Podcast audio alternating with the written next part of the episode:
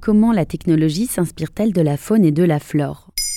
Merci d'avoir posé la question. Cette semaine, Maintenant vous savez, propose des sujets tech. Cette thématique fait partie intégrante de nos vies, de l'utilisation de nos données à leur lien avec l'art. L'équipe vous a concocté des épisodes sur mesure.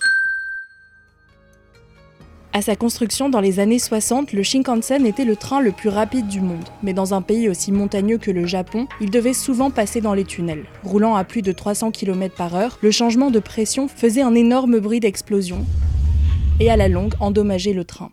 Eiji Nakatsu travaillait sur la ligne Tokyo-Akata. Cet ingénieur passionné d'ornithologie a eu une idée en observant les martins pêcheurs. Ces oiseaux foncent la tête la première dans la mer. Leur bec fend l'eau en provoquant très peu de remous. Eiji Nakatsu s'est dit qu'il pourrait reproduire cette forme à l'avant des trains. Résultat, à partir de 1997, cette innovation a permis une réduction du bruit, une économie d'énergie et une augmentation de la vitesse.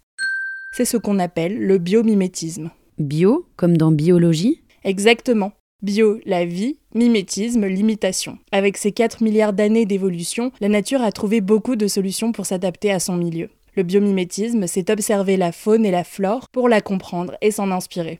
En France, plus de 200 équipes de chercheurs s'y consacrent dans différents domaines, comme l'architecture, l'informatique, le design, les matériaux. C'est nouveau cette idée? Pas du tout. Les hommes s'inspirent de leur environnement depuis la préhistoire. Léonard de Vinci conseillait à ses élèves de prendre leurs leçons dans la nature. Il s'est lui-même inspiré du mouvement des ailes des oiseaux pour concevoir sa machine volante, l'ornithoptère. L'inventeur du scratch, Georges de Mestral, a également trouvé l'idée en observant les fruits de la bardane, dont les petits pics s'accrochent partout pour disperser ses graines. Mais dernièrement, les entreprises s'intéressent de plus en plus à cette discipline pour innover en économisant. Est-ce qu'il y a d'autres exemples récents? Oui, dans plein de domaines. En architecture, par exemple, le réseau d'aération de l'Eastgate Building à Harare au Zimbabwe n'utilise pas d'électricité. Il s'inspire des termitières dont le système de cheminée permet de réguler la température. Autre exemple, la toile d'araignée est 5 fois plus solide que l'acier alors qu'elle n'utilise que des composantes organiques non polluantes. Des chercheurs allemands ont réussi à reproduire cette soie en laboratoire pour construire des prothèses mammaires, des textiles ou même des crèmes de beauté.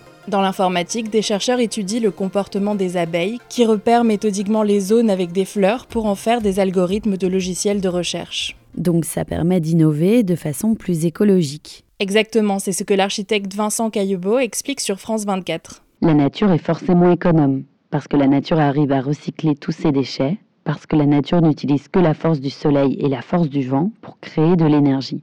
Et elle arrive à faire tout cela sans une goutte de pétrole.